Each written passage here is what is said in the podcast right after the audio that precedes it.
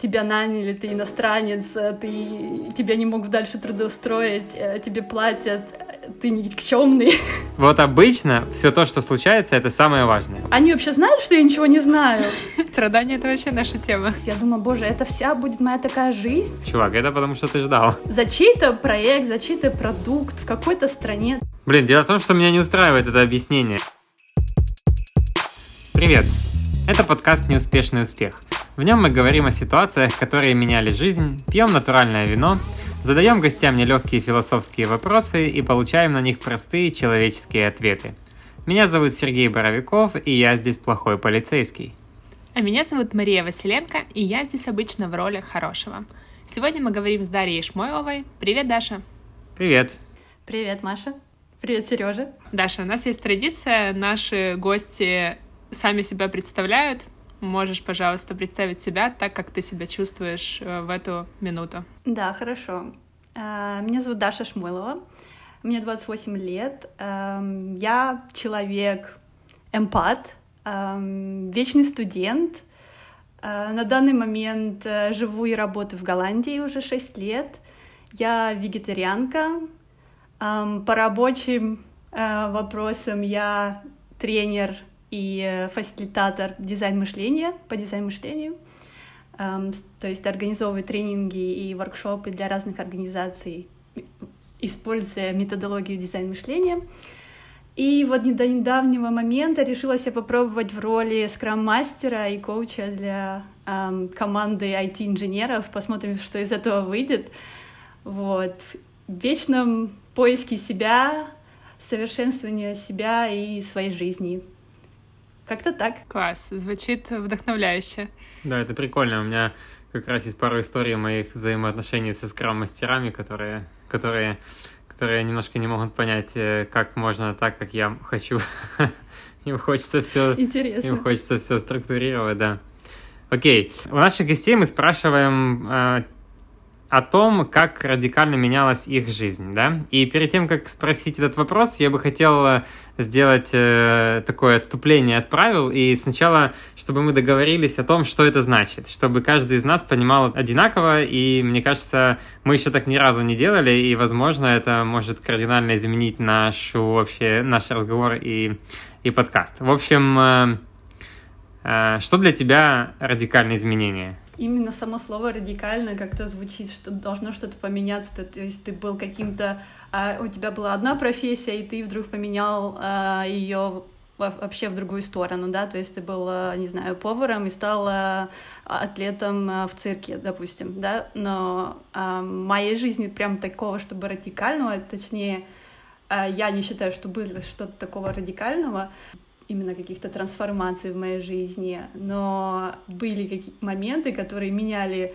мою эм, какую-то картинку мира, э, как я воспринималась вообще эм, жизнь и как дальше идти по жизни. Вот вот такое было. Не знаю, насколько я ответила на твой вопрос про радикальность, но... Да, супер. На самом деле это именно тот ответ, которого, э, который я хотел получить, и на самом деле мы понимаем под этим именно это. Э, изменение картинки мира человека. В, в основном это выражается по идее в чем? В том, что ты э, что-то начала понимать по-другому.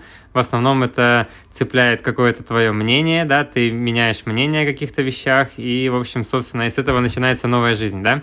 Ну, круто, раз ты тоже это так понимаешь, поэтому э, помнишь ли ты моменты, когда твоя жизнь радикально менялась? Очень хорошо помню тот момент, э, когда просто встреча с человеком, его совет, единственная встреча с ним э, мне как бы поменяла траекторию моих действий и вообще видение а, как мне дальше должна складываться жизнь, так сказать. То есть у меня был какой-то план, а после разговора с одним человеком она пошла вообще в другую сторону. Вот. Эм, Класс, расскажи об этом. Как это все началось, да. То есть э, в 2014 году я закончила бакалаврат в Киеве и э, поступила учиться во Францию э, по курсу мастера, точнее, это по нашему магистратура, а по их это мастер degree. Вот, на event management. Это образование длится на два года. И эм, в течение первого года э, тебе нужно было пройти практику, э, в бизнес-практику, и два месяца, и два месяца гуманитарную практику. И эм, как бы второй год э, дальше продолжаешь учиться, и там другая какая-то практика. Но во время одной из наших каких-то мероприятий по-нашему ректор или декан, я не знаю, как ее назвать, сказала, что можно взять такой академ отпуск между первым и вторым годом и на любое свое усмотрение его использовать, то есть поехать работать, использовать этот год для а, какого-то да, опыта рабочего, либо ты хочешь найти себя попутешествовать год, все что угодно. Я такая, опа, классно, у меня есть возможность взять год и набраться опыта работы в Евросоюзе, круто. Вот, мне так идея это как-то зажгла, и я такая думаю, ну класс, я переехала во Францию, все круто, теперь хочу попробовать э, другую страну, где-то по поработать, попробовать э, именно себя в ивент-агентстве, организации мероприятий, фестивалей, концертов, все что угодно. Меня это очень интересовало и до сих пор это интересует. Вот, Мои родители, конечно, были в шоке, что я только вроде переехала, и я собиралась вообще строить свою жизнь во Франции. Я учила французский язык э, целеустремленно, чтобы учиться во Франции. То есть обучение шло на французском и на английском. И я думала, все будет, как бы вся моя жизнь происходить дальше во Франции. Э, документы, какое-нибудь гражданство и так далее. Вот. И я встречаю одного мужчину, который работал э, в, этом, э, в этой бизнес-школе.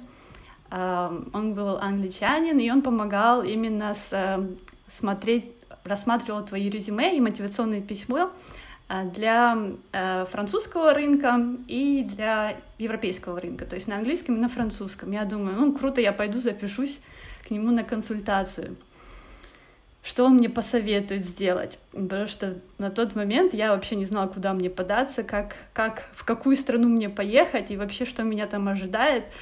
И он мне тогда сказал, я встретилась с этим мужчиной, он на меня произвел большое впечатление, я не помню, как его зовут, но он мне тогда сказал, говорит, Даша, ты правильно решила, что надо набраться опыта, больше шансов как бы устроиться, трудоустроиться в, Ев- в Европе ты должна понимать, что практика — это для чего? Я говорю, ну как же?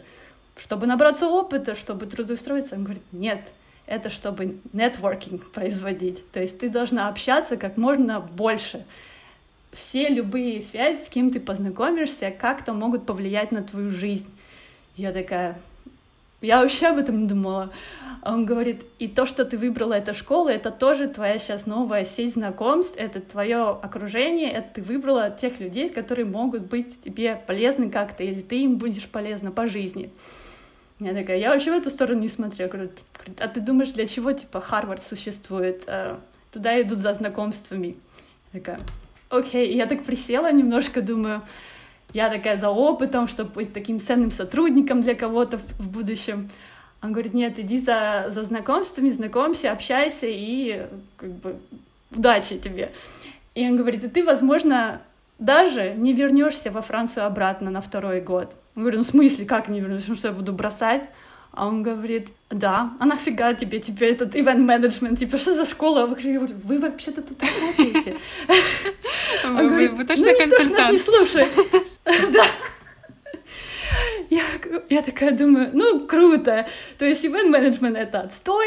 Родителям говорить нельзя это. Мне уже и так бабушка думает, что я на тамаду учусь. Думаю, ну все, короче. Тут еще мужчина сказал, что возвращаться не стоит и доучиваться. Типа, за, ну, типа, как это по-русски? Эм, зацепишься там и останешься. Я такая, окей, круто. Ну все, и он меня сподвиг а, на это решение. Я нашла себе практику а, в Амстердаме. Я собиралась в Норвегию, но у меня что-то не сложилось. Вот, и, и я как бы переехала, и после того его слова стали такими какими-то пророческими, и я не вернулась, я бросила школу во Франции, я познакомилась с многими людьми именно в экосистеме стартапов, финтека, просто у меня вот так движуха была, И я, я думала, зачем мне возвращаться во Францию, меня там никто не ждет, кроме моих студентов-одногруппников, я там никого не знаю, все решено, я типа буду оставаться здесь и э, устраиваться, пытаться сделать документы, переделать их, и как мне остаться, пойти опять учиться, как знаешь, и у меня другого выбора не было, потому что образование все-таки важно в Европе, чтобы потом трудоустроиться. Вот, и я забрала документы из Франции и перепоступила в Роттердаме, в Голландии на мастера только на один год, чтобы не терять год, и все. И я осталась там. Я никогда не мечтала о Голландии, я, я не учила язык, у меня было в голове Франция, и все. И, по, и сейчас я уже шестой год в Голландии. Слушай, это звучит очень здорово. Мне вот интересно, ты когда принимала вот это решение уже второе, финальное, остаться в Голландии, ты уже с кем-то советовалась, ты кому-то говорила, озвучивала? Как тебе пришло понимание того, что это правильное решение? Я не знала, насколько оно э, было правильное. Я просто как-то на интуитивном уровне понимала вот именно gut feeling, что э, тут у меня больше шансов. Вот, так, вот как-то так. Я почему-то подумала, что правда, management ни о чем. Вот, стоит его заканчивать и тратить год, как-то я считала, что это трата времени уже почему-то. А вот поменяла я свое обучение на консалтинг и э, предпринимательство, консалтинг и entrepreneurship, и все. То есть я это озвучила родителям, мне пришлось их как-то, конечно, им а, это озвучить и объяснить, почему я так делаю. Но так прям считаться с кем-то, что это правильное решение, у меня не было. Это больше была такая внутренняя интуиция. Я думаю про то, что э, в той точке, где я нахожусь сейчас, я... Как это так сказать, чтобы это не звучало как-то странно? Как это по-русски? Как-то, да, мне, мне очень нравится, когда gut feeling, да. Да, это сделать вид, что я очень сложно говорю по-русски. Э, мысли по-английски, да. Ну, это прикольно. Не, я хотел сказать о том, что какой-то момент, ну, я точно знаю, в какой момент, просто сейчас это будет слишком, слишком заумно, но эм, я хотел сказать о том, что вся жизнь, вот у меня лично, и я стараюсь максимально все к этому подводить, чтобы она состояла из вот таких случайностей. И я хотел у тебя спросить, делала ли ты что-то подобное, а думала ли ты об этом? Ну, под, э, под все состоит из случайности, я имею в виду, что ты как бы находишься в таком режиме, ну, как будто бы, в котором ты открыт, и вот такой сходишь и ждешь. Ну, давай, давай, вот, вот давай сейчас что-то случится, и я возьму это, потому как вот обычно все то, что случается, это самое важное. Вот как-то так устроено, непонятно как. Ну, есть там какие-то объяснения этому, но неважно. Но я к тому, что ты встречаешь какого-то человека, ты куда-то не попадаешь, ты что-то находишь. Короче, все эти вещи, все точно работает. И по моим наблюдениям, обычно люди это не используют. Как-то скипают, не видят. Ты начала что-то в эту сторону делать? Ты потом как-то использовала эти? Или пока это у тебя был такой один, так сказать, э, случай, который прямо так отпечатался в голове? Э, нет, э, я с тобой согласна. Я вот, я думаю, когда ты на правильной э, своей такой дорожке, у тебя появляются эти варианты и опции, которые ты можешь выбрать, да, и схватиться и пойти дальше. И оно как-то само открывает тебе путь дальше. Но иногда ты стучишься в какую-то дверь, и, и ты не можешь туда пробиться, и у тебя никак не получается, и ты думаешь, это это знаки тебе тоже говорят, что тебе туда не надо, или тебе надо больше стараться, и ты попадешь, знаешь, ты говоришь, что оно, эти случаи сами случаются, да, а иногда ты прикладываешь усилия, прикладываешь, и оно не происходит. И вот тогда что? Слушай, ну это хороший вопрос. А эти вот эти мы сейчас говорим про абстракцию, да, но эти усилия, э, ты кайфуешь, когда ты это делаешь, или вот ты чувствуешь, что начинаешь уставать и тебе не хватает, так сказать, Э, как бы силы внутренние дальше продолжать, и начинают немножко опускаться руки, и ты начинаешь думать, блин, может это не оно, может бросить, или ты вот кайфуешь на этом пути и просто готова бить эту стену сколько хочешь. Пример, э, который со мной случился, и я вот тогда в тот момент, э, я не знаю, насколько я кайфовала, это просто было, мне надо было это сделать, и я понимала, что мне не получается это никак. Я, э, на, когда переехала в Амстердам на практику, э, я думала, я буду организовывать мероприятия, концерты и так далее. А это все было не так. Э, мы организовывали какие-то конференции, какие-то больше тур-путевки, знаешь, типа индивидуальный э, какой-то experience для людей по стране, про, по Голландии, по Бельгии. Я думаю, я вообще не про это, я не хочу организовывать путешествия, э, я больше про вот ивенты. И я тогда ушла с практики, я должна была там быть год, но так как я подписала первичный контракт только на три месяца, я на четвертом месяце сказала, я завтра не, не прихожу. А он такой, окей. Он как бы расстроился, но так как у нас не было никаких э, документальных э, э, штучек, то есть он мне не мог никак удержать, и я сказала, ну все, до свидания.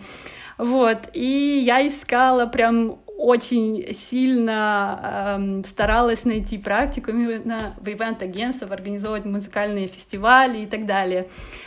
И я писала во все концертные агентства, мне очень мало отвечали. А где отвечали, мне говорили, что нужен голландский.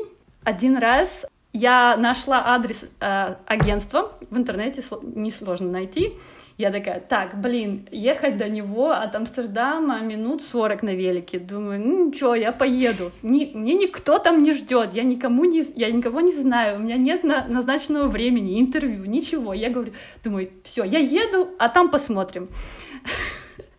Там как-то разберусь на месте. Ну, то есть у меня такое есть. Если я думаю, что ну, это должно произойти, я попробую все, что я могу, а там уже увидим, знаешь, то есть если odds against me, то я остановлюсь.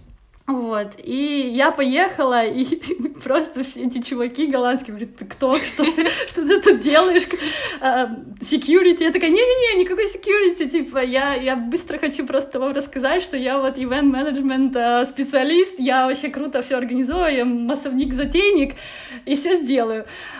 Они такие, «А, ну окей, пошли поговорим. То есть я, они просто были обескуражены моей наглостью. И вообще я на тот момент, я думаю, я французский знала лучше, чем английский, но я как-то объяснила им, что я хочу с вами работать. Но он говорит, ну, знаешь, у нас все сейчас позиции заняты, то есть они не могут взять и просто открыть для меня позицию интерна. То есть у них уже есть интерны, надо ждать следующего э, потока, а, и нужен голландский. Я такая, ну, можно без голландского? Он говорит, нет, нельзя.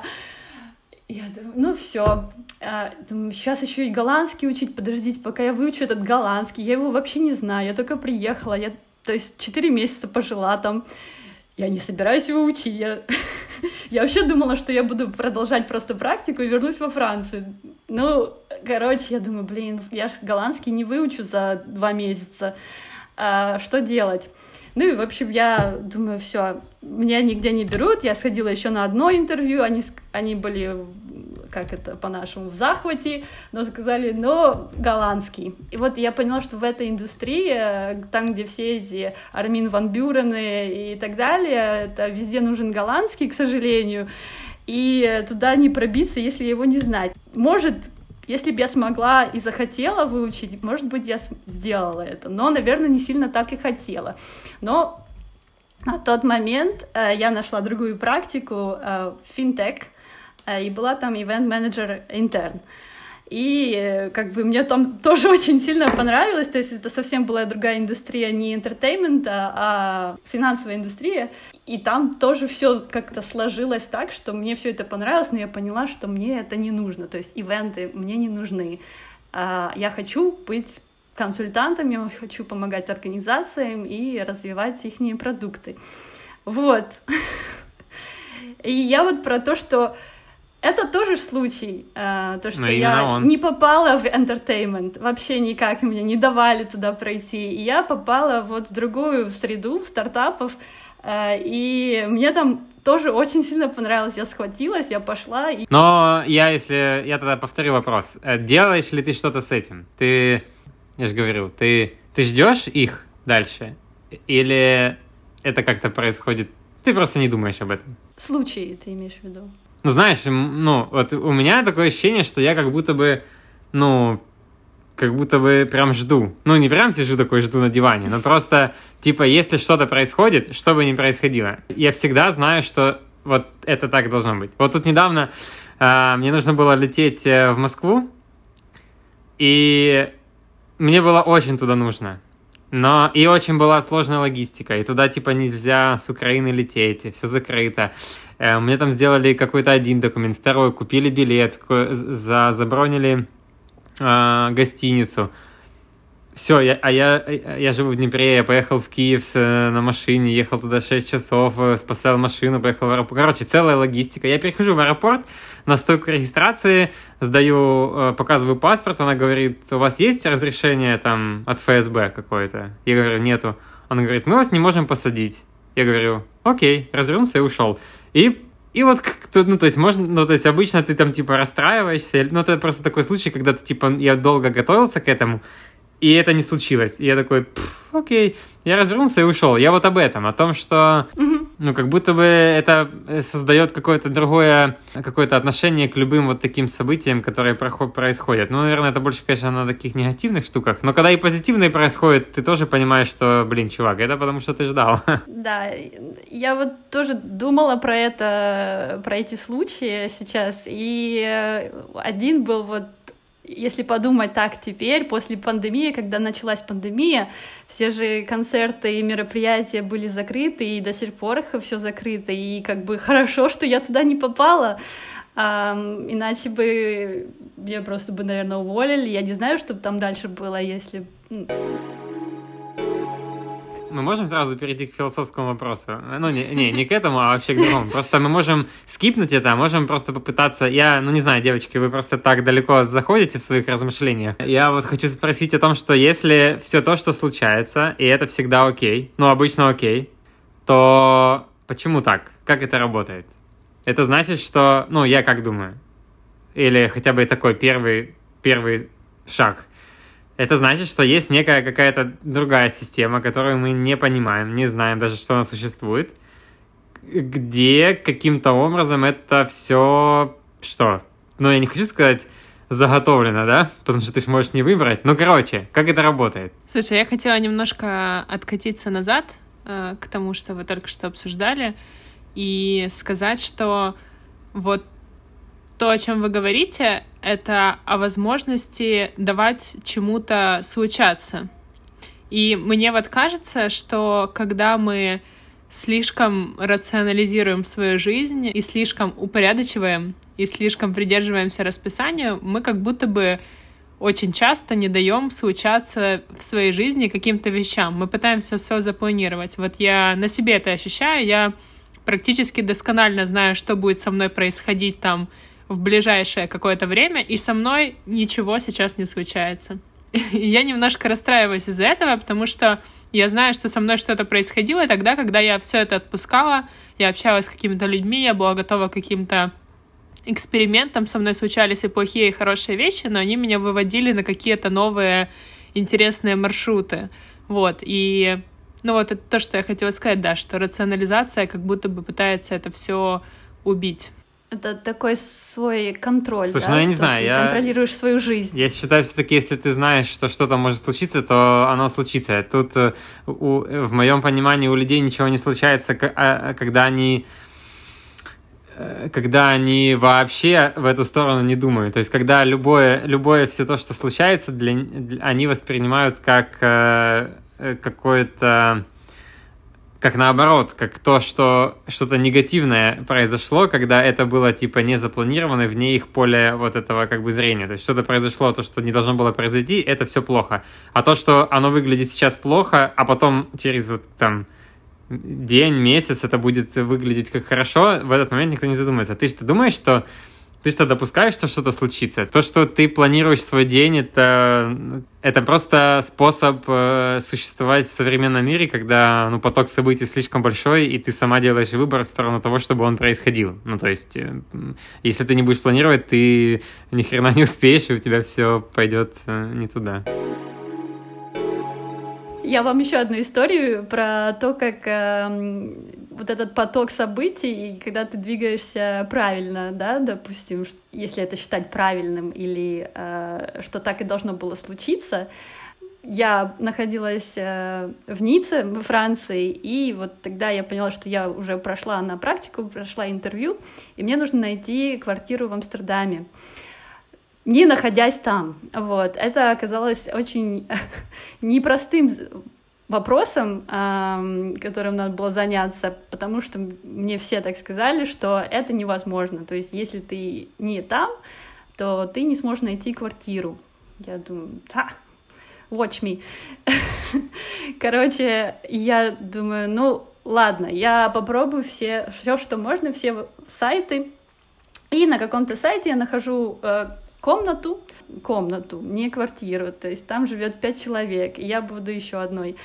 А, и пишу в чате, я не знаю, кто он, этот человек, я говорю, здравствуйте, мне очень нравится ваша квартира, а мне нравится комната, а, и там же особенные запросы, типа тебе должно быть э, от 23, э, ты не должна курить, ты там, не знаю, может быть все что угодно, никаких животных, вегетарианцы, что угодно. И я ему говорю, я, это был он, э, что я вот все это только честная, и мне не 23, а 22. Вот, и он говорит, он, ну, круто, спасибо, что написали, типа, приходите завтра в субботу, это была пятница, посмотреть квартиру, и тогда вот я вас встречу, и мы проведем интервью, и мы решим. Вот, потому что таких, как я, сотни на эту комнату. И я говорю, извините, пожалуйста, но я не могу завтра, я нахожусь в Ницце. Вот, можно как-то по скайпу или еще что-то? Он такой, да вы что, я тоже в Ницце. Я говорю, как, что? Говорит, давайте тогда через часик встретимся на улице, там, такой-то-то. Я говорю, конечно, давайте. И я быстро собираюсь. Как бы он, а как он собирался завтра быть там в Амстердаме? А у него вылет а. был вечером или утром, э, да, в Амстердам. То есть он прилетел буквально там что-то подохнуть, не знаю, что, что он там делал, и он был там владелец этой комнаты, понимаешь? И я встречаюсь с ним, то есть мы сидим в кафе, он мне показывает контракт, он мне рассказывает, кто там живет. И все, я подписываю, я не видела эту комнату. И когда я приехала, все жители там, которые живут, все пять человек, они говорят, мы тебя не видели на интервью, кто ты? Я говорю, я тут буду жить, здравствуйте. То есть вот так совпало, понимаешь? Ну, вот, Какая видишь. большая вселенная, да, и если это должно было случиться, оно случится. Блин, дело в том, что меня не устраивает это объяснение, я хочу какое-то другое объяснение. Это слишком все какое-то... Ну, не может так все происходить. Э, слишком, слишком круто, часто это все происходит, и хочется разгадать эту загадку. Я хотел спросить э, про этот э, дизайн мышления. Расскажи об этом подробнее. Я в тебя покидаю камни, тоже мне интересно. А, как я к нему пришла? Как ты к этому пришла, мы, видимо, примерно уже догадываемся. Наверное, ну и это расскажи. И расскажи вообще, что это такое, может, кто-то не знает, и, может, вот Маша не знает, молчит, сидит. Что в это вкладывают, если ты еще и ходишь в тренинги проводишь на эту тему? Ну, а это совсем отдельная история, как я к этому шла. Она была совсем не линейная, не жизнерадостная. Это больше было про неуспешный успех как раз, и про депрессию, и много-много страданий. Вот это то, что нам нужно. Вот. Давай вот сюда рассказывай. Страдания — это вообще наша тема. Если ты еще к психотерапевту ходила, вообще хорошо. Да, ходила. Ходила? Отлично. Начинаем тогда эту тему. Окей. Короче, это все как-то все между собой взаимосвязано, естественно. Я а, после окончания моего мастера попыталась устроиться на работу. Вот, я думаю, ну, надо же выбирать э, какую-то консалтинг-компанию э, и э, попробовать туда проходить конкурс. Прошла. А, спустя 8 месяцев где-то я пыталась устроиться на работу. И дело в том, что я потом узнала, что когда ты устраиваешься в консалтинговую компанию, ты дальше должен проходить интервью с клиентами. Вот. И дальше искать себе проект. То есть ты еще не трудоустроился. То есть тебе платят зарплату, но пока ты не работаешь на каком-то проекте, ты такой неполноценный консультант. Вот. И эм, я устроилась в июне, и пять месяцев э, до ноября я не могла найти проект. То есть мне платят зарплату, я чувствую себя таким самозванцем, то есть я, меня наняли, мне платят зарплату, я не, я не могу ничего найти, мне пытаются тоже помочь, конечно же, они же меня наняли, найти и трудоустроиться. Я думаю, боже, а что ж я могу делать-то? Как я могу помочь людям и компаниям? И вот этот вот большой страх и такой давление, тебя наняли, ты иностранец, ты, тебя не могут дальше трудоустроить, э, тебе платят, ты никчемный. Короче, вот получается, чувство. ты из девочки, которая э, добивалась своего, за пять месяцев скатилась вот э, в эти все страхи, да? Да, у меня появились э, эти страхи э, иностранца, так сказать, наверное. Я не знаю, что это было, но, в общем, я не, я не знала, что это так устроено э, в консалтинговом бизнесе, и э, вот узнала. И когда я нашла проект, и меня трудо... как бы я трудоустроилась у клиента, я очень радовалась. Но когда я узнала, кто это, и когда я говорила другим людям, куда я иду, все, у них всех было каменное лицо. Я, не понимала, почему, что так там так плохо. Вот, оказалось-то, да. Вот, это сейчас я могу посмеяться, но это было такое, знаешь, понимание... Я до дизайн мышления очень долго дойти придется. Так а что это? Что это было? Куда ты, куда ты устроилась? Что там за проект? Я устроилась IT project менеджером. У меня был огромная ответственность, несколько миллионов евро. Я, я, я просто думала, они вообще знают, что я ничего не знаю? Они вообще вменяемые? Вообще, головой думали, когда меня брали на работу? И понимаешь, вот этот вот такой э, страх какой-то самозванца, да, этот синдром, да, сам, самозванца, что я, окей, я знаю, что такое проект-менеджмент, но я как бы этим еще не занималась, вот, и IT я вообще не знаю, я не знаю, что, как вот, вот это, вот, мне надо было разбираться каждый день, что они делают, как телекоммуникационная сеть устроена, как эти файлы загружаются, почему эти крючок там, что-то у них там не, не сложилось. И, и это 15 команд, и это только моя часть, которая я отвечаю только за IT, а там еще технологии, hardware, там еще э, сама сеть, network, о боже, и, естественно, маркетинг, проект, и я думаю, боже мой, какой кошмар, то есть там какой-то выпуск уже назначили этого продукта, уже скоро продажи начнутся, а я ни хрена не понимаю, что нужно сделать в этом IT А там уже собеседование было? Там было собеседование, но не с клиентом, это были внутренние консалтинговые ребята, и как бы все им понравилось. Тебя, наверное, спрашивали на голландском, а ты говорила yes, yes, yes, yes, yes. Нет, нет, нет, интервью, yes, естественно, yes. не работаю на голландском. Я работала на английском и продолжаю работать на английском. Просто я так поняла, что они все так начинали, а вот они не знали, с чего им начать, и шли в проект менеджмент. И вот и эта э, участь настигла меня а, именно в IT.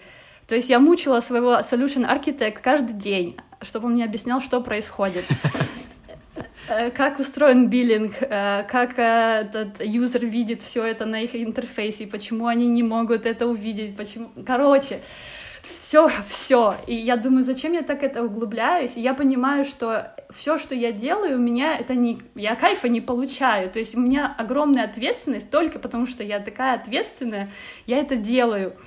И я и у меня просто такая появилась апатия, я сама себя начала саботажить, там долго не ложиться спать, про, проспать, эти поезда то, тоже прос, просыпать их, эти жуткие пересадки с одного поезда на другой поезд, потом автобус. Я думаю, боже, это вся будет моя такая жизнь.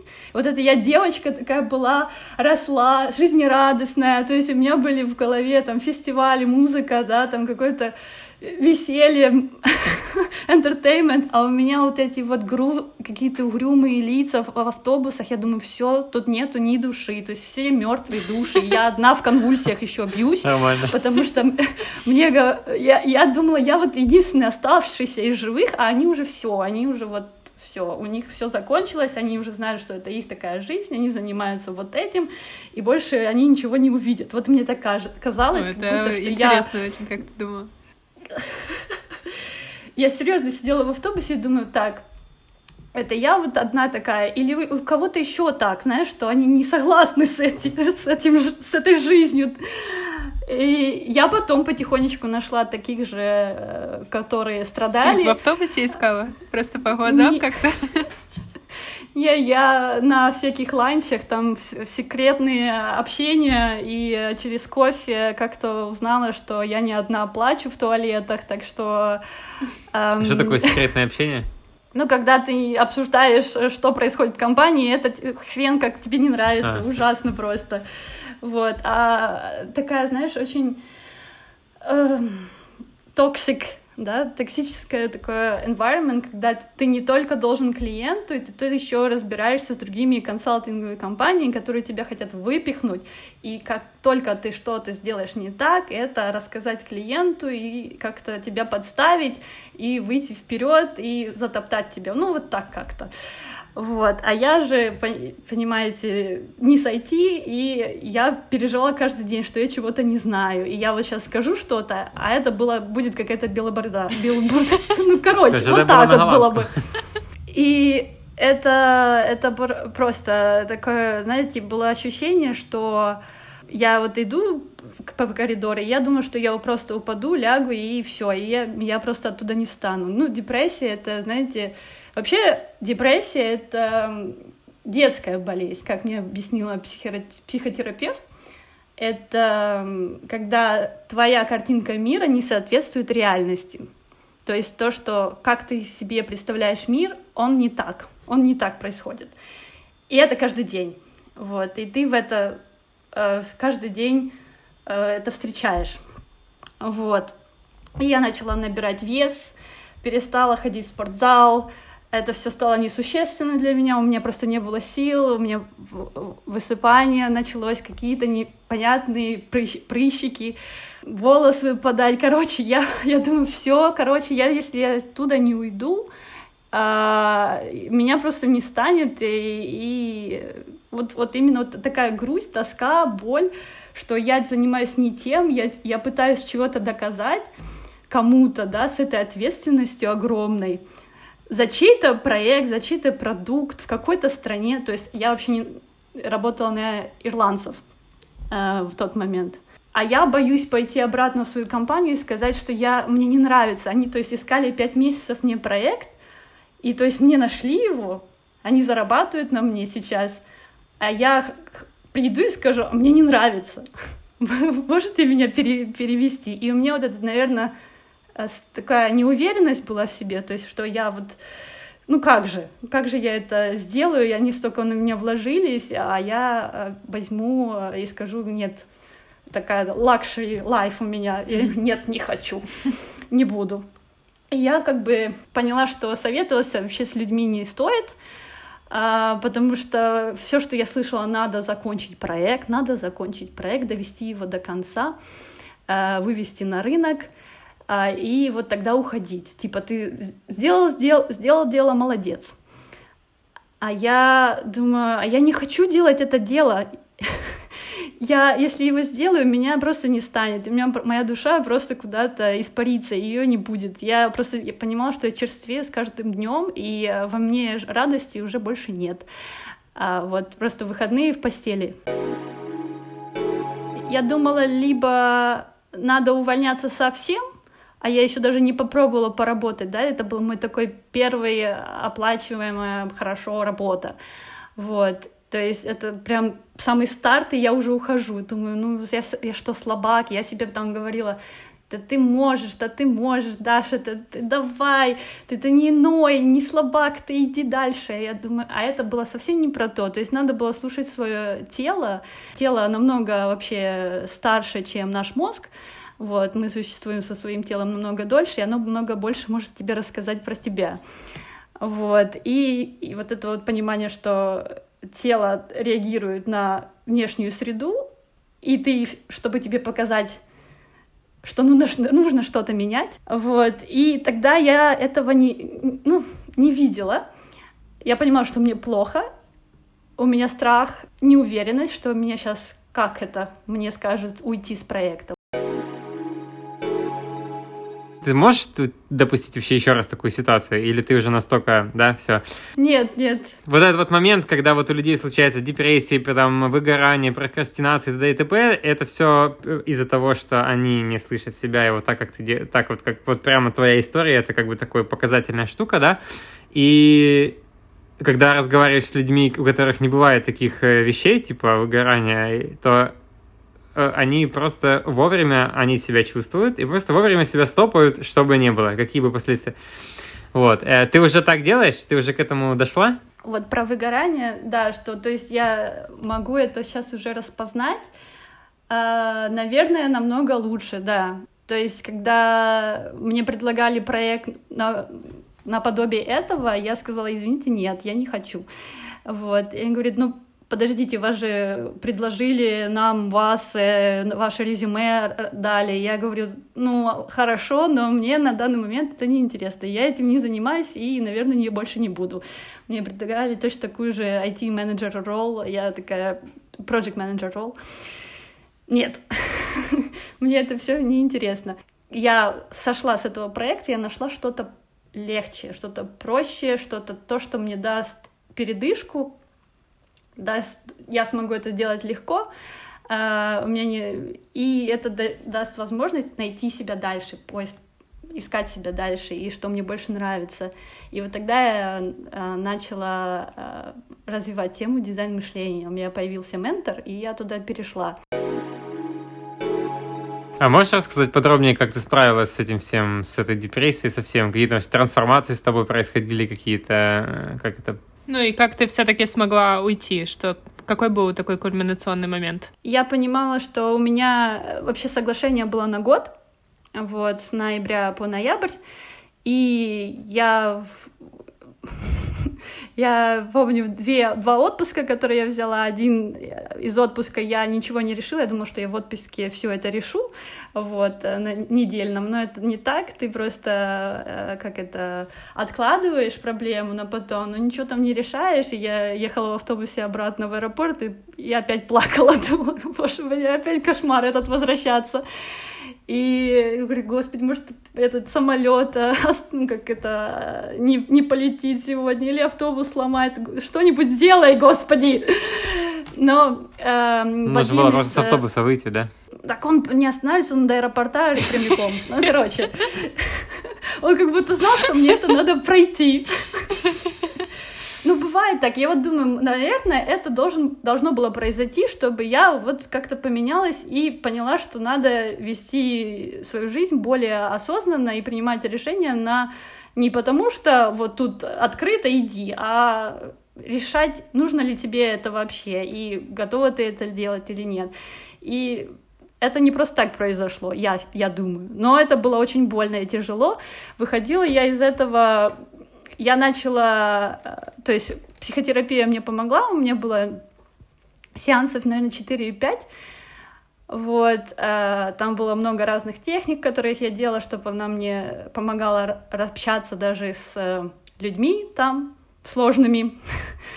И я нашла проект внутренний, внутри компании, такой более административ такой, я не знаю, PMO называется, Project Manager Officer, то есть я не занимаюсь каким-то конкретным проектом, больше административными вопросами проекта. Вот, там, э, посчитать, сколько это будет стоить, как э, маржин наш идет, да, маржа, хорошо или нет, э, то есть где мы теряем, где мы зарабатываем, ну, такое больше. То есть циферки я люблю, думаю, разберусь. Вот, и я всегда так иду, я разберусь дальше. Да. Мне сначала дойти.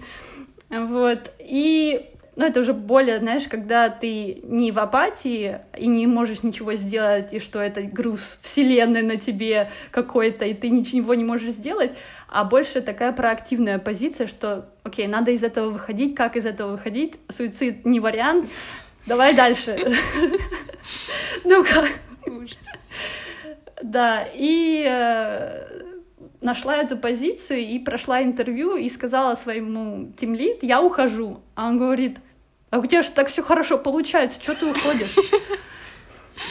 Я говорю, поэтому и ухожу, что я не хочу так больше. А она вообще ничего не поняла, почему я ухожу. Ну, вообще не было никакого communication. У нас э, э жуть, а Просто не человек атмосфера. умирает рядом, и ты не видишь это, да. Она ничего не видит, она не видит, она... вообще никто ничего не видит за других людей. Там... То есть тебя не было неделю, никто этого не заметил. Вот, ну, как-то так. Жуть, а не организация. В общем, и я говорю, я ухожу, она удивлена, говорит, окей, дай, дай нам месяц, то есть э, пока ты, э, мы тебе найдем кого-то, чтобы заменить твою должность, и ты передашь свои дела. Я говорю, окей, месяц нормально.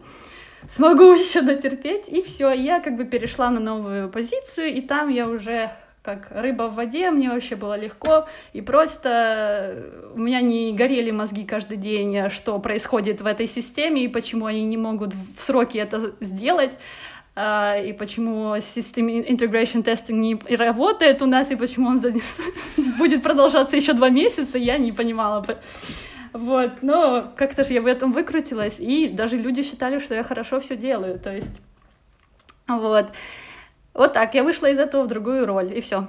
Я, я, я думаю о том, что в этом-то и была проблема. Может быть, все не понимали, что происходит. Я думаю, только Solution Architect понимал. Да.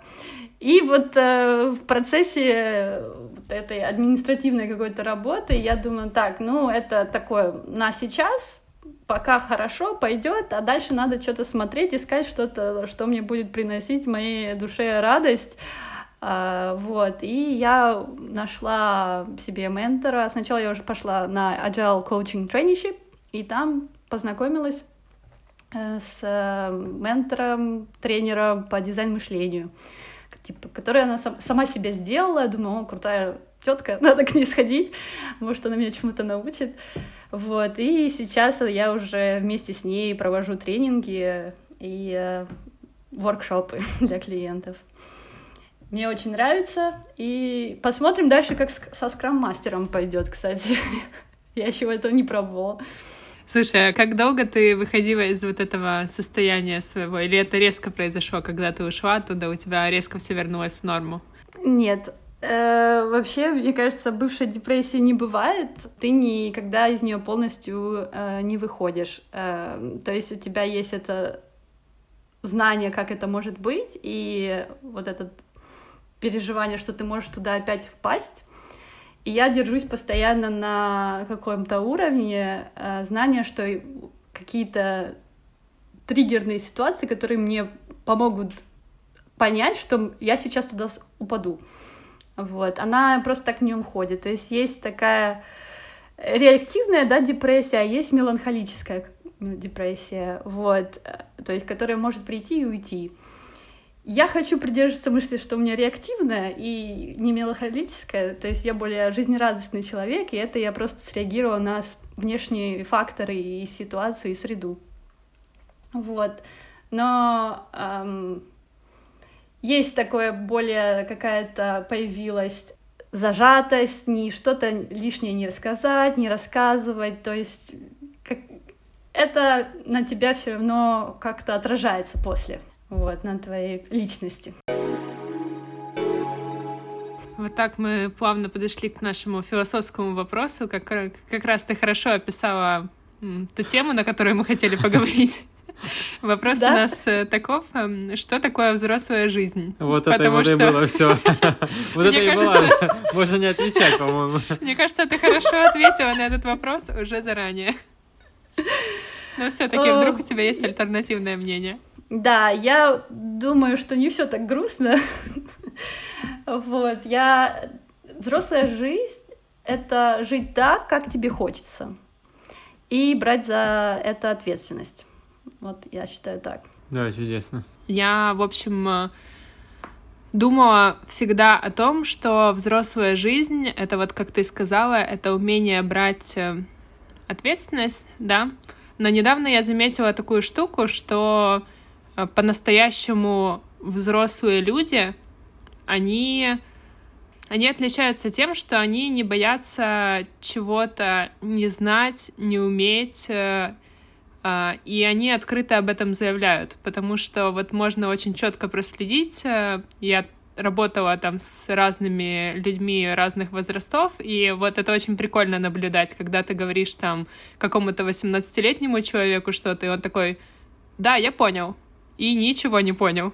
А когда ты говоришь 30-летнему, 40-летнему, то человек начинает задавать тебе какие-то абсолютно тупые вопросы, но ты чувствуешь, что в конечном итоге вот этот человек, он будет гораздо более выигрышной ситуации, чем вот тот, который все понял. И для меня почему-то это такое очень интересное наблюдение э, и такая характеристика черты взрослого человека.